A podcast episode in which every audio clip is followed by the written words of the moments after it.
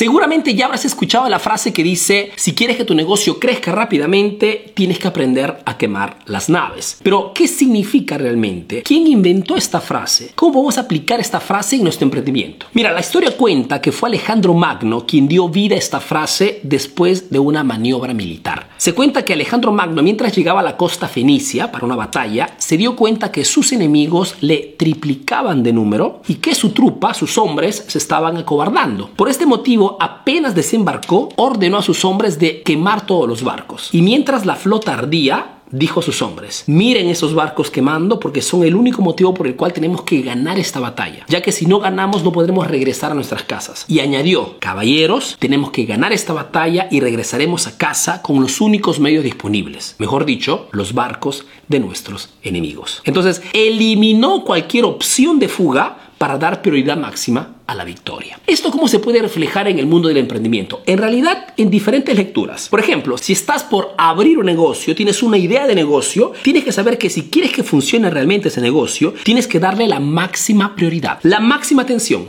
Hoy un negocio no funciona si no tiene tu máxima dedicación. Si ese negocio para ti no es la cosa más importante. Y te lo digo porque muchísimas personas abren negocios pensando que puedan funcionar prácticamente solos. O abren negocios mientras están trabajando para otra persona. Entonces, elimina cualquier plan B y da la máxima prioridad. Es el requisito mínimo hoy 2021 para que un emprendimiento pueda funcionar. Otra lectura, por ejemplo, es si en este momento ya tienes diferentes emprendimientos y los emprendimientos no están funcionando, esto me sucede muchísimo. Tengo muchísimos estudiantes que cuando llegan a mi academia tienen 3, 4 emprendimientos, pero ninguno de los 3, 4 está funcionando realmente. Entonces, quemar las naves significa fundamentalmente muchas veces sacrificar lo que no está funcionando para dar prioridad a lo que sí realmente nos está dando márgenes importantes. Otra lectura todavía es la famosa salida de la zona de confort. Mejor dicho, muchísimos emprendedores no logran innovar el negocio, no logran renovarse, no logran entrar en nuevos mercados simplemente porque tienen miedo. Tienen miedo de dejar el viejo, ¿no? Tienen miedo de insertar nuevos hábitos, entrar en nuevas oportunidades. Entonces, quemar los barcos significa eso también. Quema lo que ya conoces, ¿ok?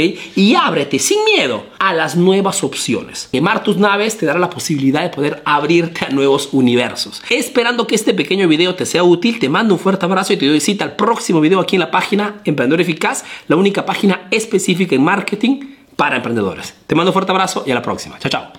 Hola, ¿qué tal, tío Arturo? Te saludamos desde aquí, desde Bolivia, Beni. Mi nombre es Argelita Vaca Salinas.